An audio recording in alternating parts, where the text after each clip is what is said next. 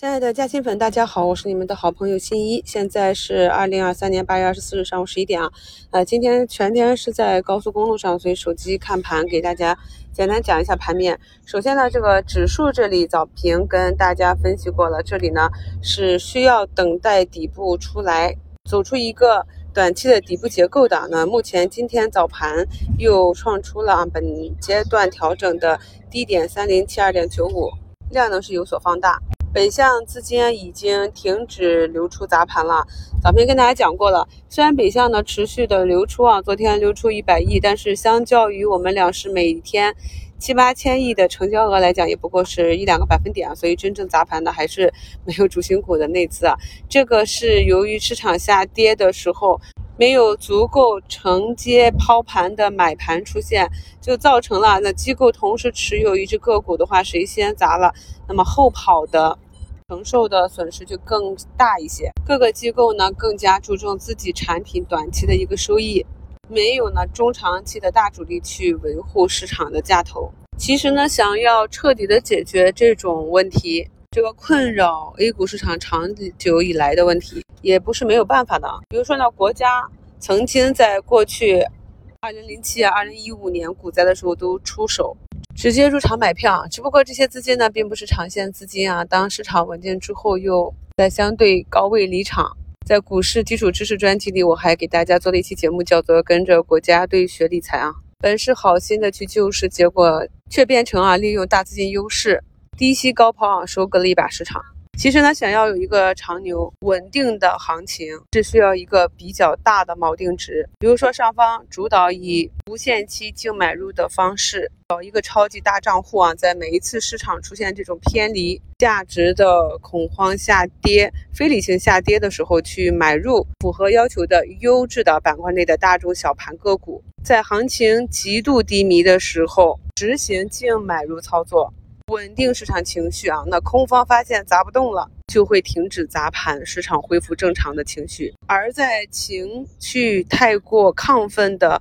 上涨的行情时，也不用出来喊话给市场降温，只要默默的去点一点头寸啊，给市场浇浇火，顺便呢还可以把账户的收益做大，也可以解决很多问题。在账户的选股上设置最低门槛，比如说要求目标公司连续几年以上的净资产收益率。如果以后有类似这样的政策出台，相信我们的 A 股市场就真的能够把腰杆挺起来了，长期大牛可期。回到盘面上，昨天中国软件就是一个跌停，今天又是一个大跌。带动着信创板块集体下跌，现阶段很多板块的下跌，包括今天汽配板块的下跌，都是龙头在逆势上涨之后，短期资金兑现造成的板块效应啊，并没有什么实质的理由。中软昨天的大跌呢，主要是传中移动服务器 OS 大单十亿左右的订单全部被移动内部的子公司啊苏研院拿到，中软啊统信的零份额，目前呢结果还未定。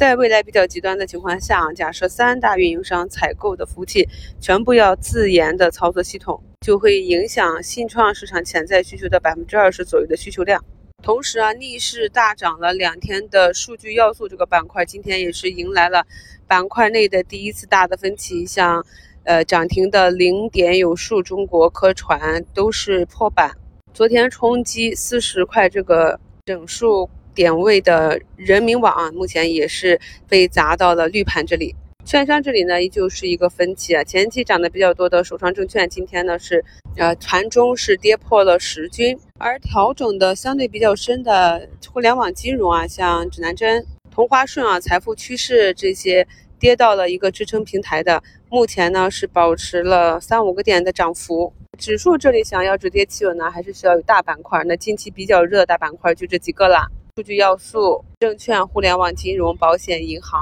数字经济这些啊，所以我今天早盘也是看到了像财富趋势这种啊阳阴相间的走势，早盘没有跌破新低，你尝试一下看看有没有啊？短期以金融板块带动指数止跌的这样一个机会啊，目前是小有浮盈。其他的中长期的布局啊，我们也是讲过很多次了。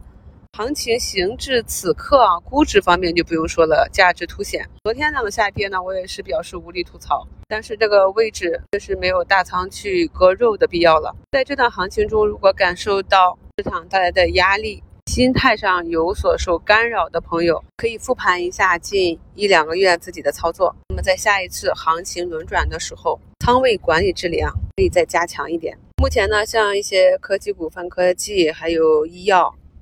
医美啊，今天都是有明显的反弹。近期大家呢一定要认真的复盘，在这个市场寻底的最后阶段，虽然说个股和市场本身都还可能没有见底啊，我在早评跟大家分析过了，一方面是观察。市场和个股啊，在这段下跌中的跌速啊，一定要跌速放缓，走出底部结构。另外一方面呢，是其实我们可以看到市场上很多的板块内有一些个股已经慢慢的不再跟随大盘的下跌，就是先跌到位，先反弹了。按照以往的经验，这些优先于大盘止跌的、不再创新低的板块内的个股，在后期大盘走出反弹行情的时候，会反弹的。力度和空间相对来讲都更大，这是大家回血的关键啊！如果自己手中的票明显表示的比较弱，看到有同样调整下来慢慢走强的同板块内的或者以前比较熟悉的标的，都可以平移过去，不要浪费了后期的反弹行情。今天早盘就看到港股那边的药明生物啊，今天是产生了一个向上跳空的缺口，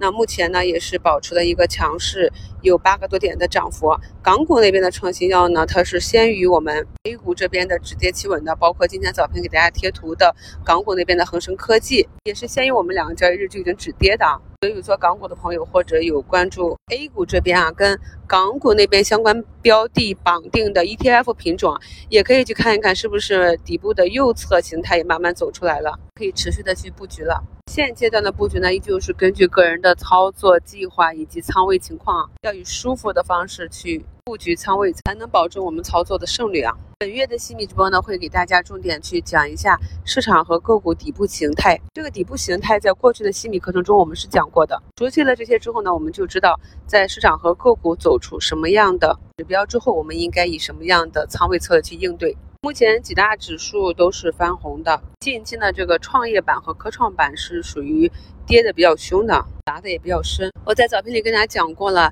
近期呢这个下跌主要是由于没有买盘承接，所以这一段的空筹码的区域呢，在反弹的时候下跌比较猛烈的，有可能反抽的力度也会更强一些啊。那么反抽之后呢，通常还有一个回踩的动作，所以记住底部形态这个完整的结构之后，可以更好的制定仓位计划去应对。祝大家下午交易顺利，我们收评再聊。